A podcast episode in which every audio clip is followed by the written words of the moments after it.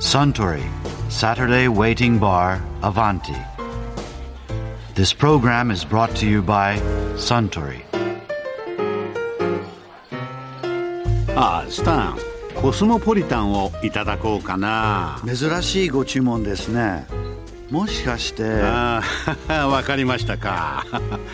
先日あかりさんや和美さんと海外ドラマのお話をしていたでしょそしたらなんだか久しぶりに。やっぱりセックスザ・シティの影響ですね。そうそうコスモポリタンといえば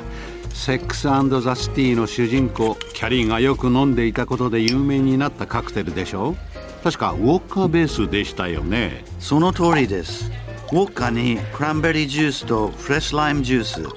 それにホワイトキュラソーです。それをシェイクするんでしたよね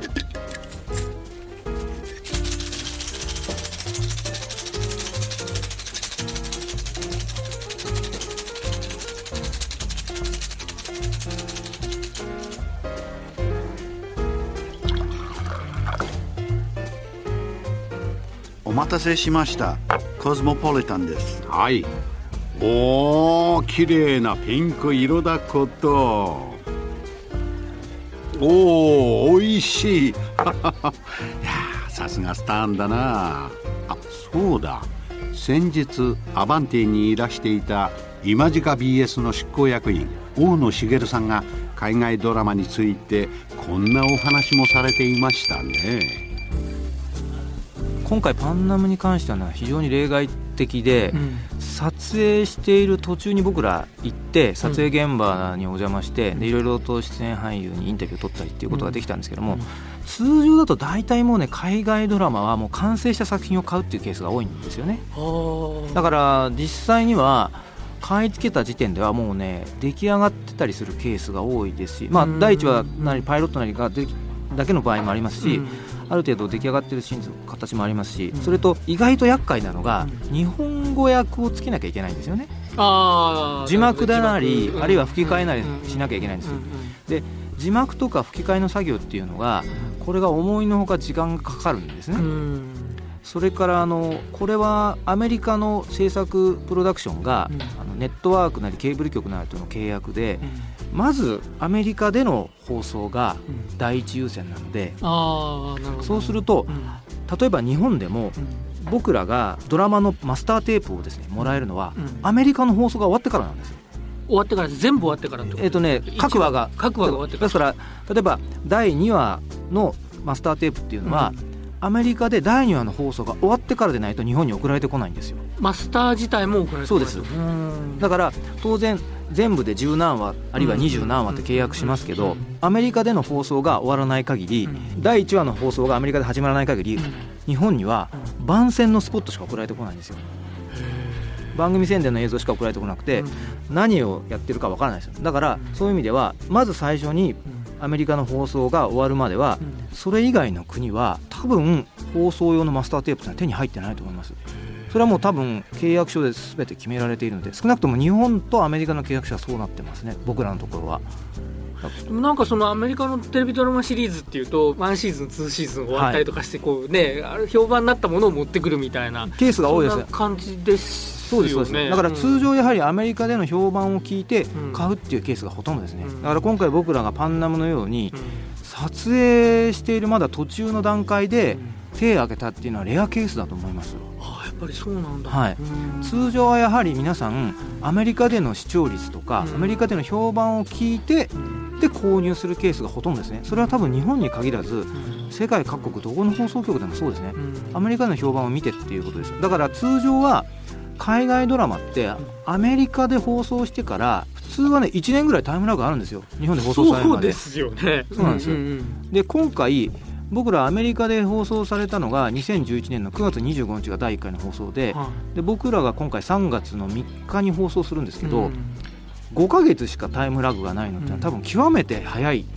ケースだと思います。で極めて早いケースですし、番組のドラマをまだシーズン第1シーズンを撮っている途中で、僕らが実際そのスタジオに行って出演者に話を聞いたり、撮影の過程を取材させてもらったりっていうケースは非常に珍しいと思いますね。あそうですか、えー、っていうのは買い付けする場合やはりアメリカのテレビドラマシリーズというのは日本での値付けはそれなりの金額になりますから、うん、そう簡単にその第1話だけ見て、うん、はい買うっていうのはなかなかならないわけですよ。結構ギャンブルですもんね。ギャンブルですギャンブルです、うん、相当大きな金額が動きますから、だから各放送局の担当者も編成担当者も慎重だと思うんですよ、そこは。当然限りある予算の中でどうやって効率的に番組を購入していくかっていうのが放送局の編成担当者の腕の見せ所なのでそれと海外のドラマシリーズっていうのは例えばこのシリーズだけ単品で買いたいって言ってもそう簡単には単品では買わせてくれないわけですね。例えば、あるハリウッドのスタジオでこのドラマが欲しいと言った時にはそのドラマシリーズだけではなくてそれと別にセットセールスで 他のドラマも買わなきゃいけないんですよ。あおしゃれ小鉢がついてくる それがねおしゃれ小鉢どころじゃないんですよ。ちょっとどっかの通販みたいにね、もう一袋もう二ね これもついて、そうすると、本当はこの作品が欲しいのにそうじゃない作品が3つ4つ5つまとめて買わなきゃいけなかったりするんです結構高かったりするんですでそれから逆に言うと、その僕らがいろいろな作品買うときに競争入札するわけですよね、えー、そうするとその特定の作品に対して金額を書くだけではなくて、大体みんなねセットセールスで買ってったりするんですよ。そうすると他にこの作品この作品この作品と4つか5つの作品まとめてトータル金額この金額です。でそれに対してハリウッドのスタジオがじゃあお前のところに売ってやる。あるいはお前のところにはダメだっていう判断を下すんですね。なのでそこも駆け引きなんですね。購入に関しては。だから単純に特定の作品に対して高い金額つけりゃいいっていうもんじゃなくてトータルで他の作品も買わなきゃいけないと、しかもその作品が番組編成上ですねやっぱり有効に活用できるようにしなくちゃいけませんからそうするとそれぞれの作品をやっぱり自分がどうしても欲しい作品以外に、まあおまけで買わなきゃいけない作品もどれ買わなきゃいけないかっていうのも選ばなきゃいけないわけですね。そうするとその選ばなきゃいけない作品は各放送局によって違うんですよ。当然ね当然違ってくるんです。そうすると各局全部で5作品買いたいってエントリーした場合でも、その5作品の内容違ったりするんですよ。はあそうなんだ。一番欲しいやつはみんな同じだったりとかしてだから今回パンナムを買う時に、みんながねパンナムをね買いたいと、でもねプラス多分他に抱き合わせてこれとこれも買うっていうのは、きっとオーダーした作品は違うと思います各局。ええ。各局違うと思います。でその中で当然トータル金額でスタジオが判断する場合もあるでしょうし、それから個々の作品の単価がね、高いんで、ここがいいと。グロスではあれだけども、単価が高いのでこれが売るっていうケースもあるでしょうしそこはハリウッドのスタジオとの駆け引きなんですね。だから僕も今回パンナムを変えたのは、半分はラッキーだったっていうのがあると思います、みんな買いたくて、パンナムに関しては多分日本から8社ぐらいオファーあったと思います。あそんなに、はい、でもねそれだけのものだったらありそうですよ、ね、えー、8社ぐらいオファーしましたけど、うん、その中でうちが変えたのは、うん、半分はラッキーだと金額頑張ったっていうのも多少はありますけども、半分はねラッキーだったっていうのもあると思います。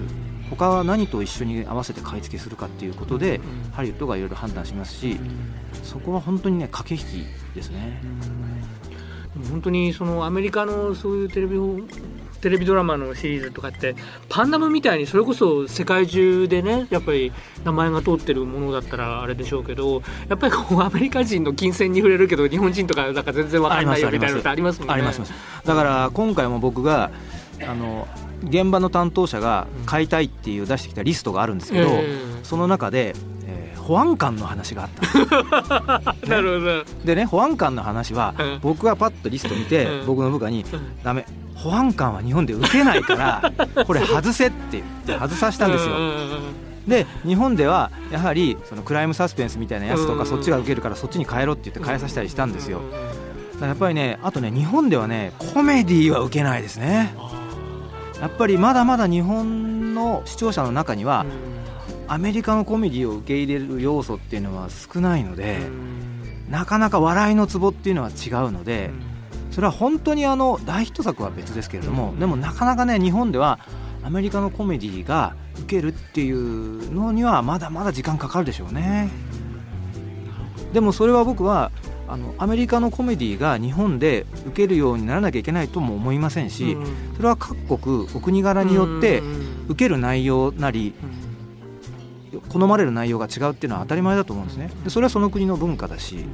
だから多分この先も僕は日本でアメリカのコメディが受けるっていうのは来ないような気がするんですけどね。いや大野さんのお話面白かったですね。あスタンもう一杯いただけるかな。かしこまりました。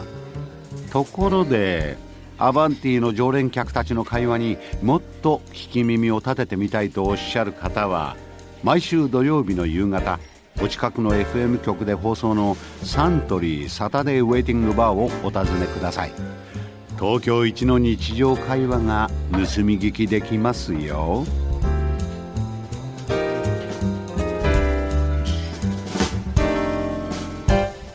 Suntory, Saturday Waiting Bar, Avanti. This program was brought to you by Suntory.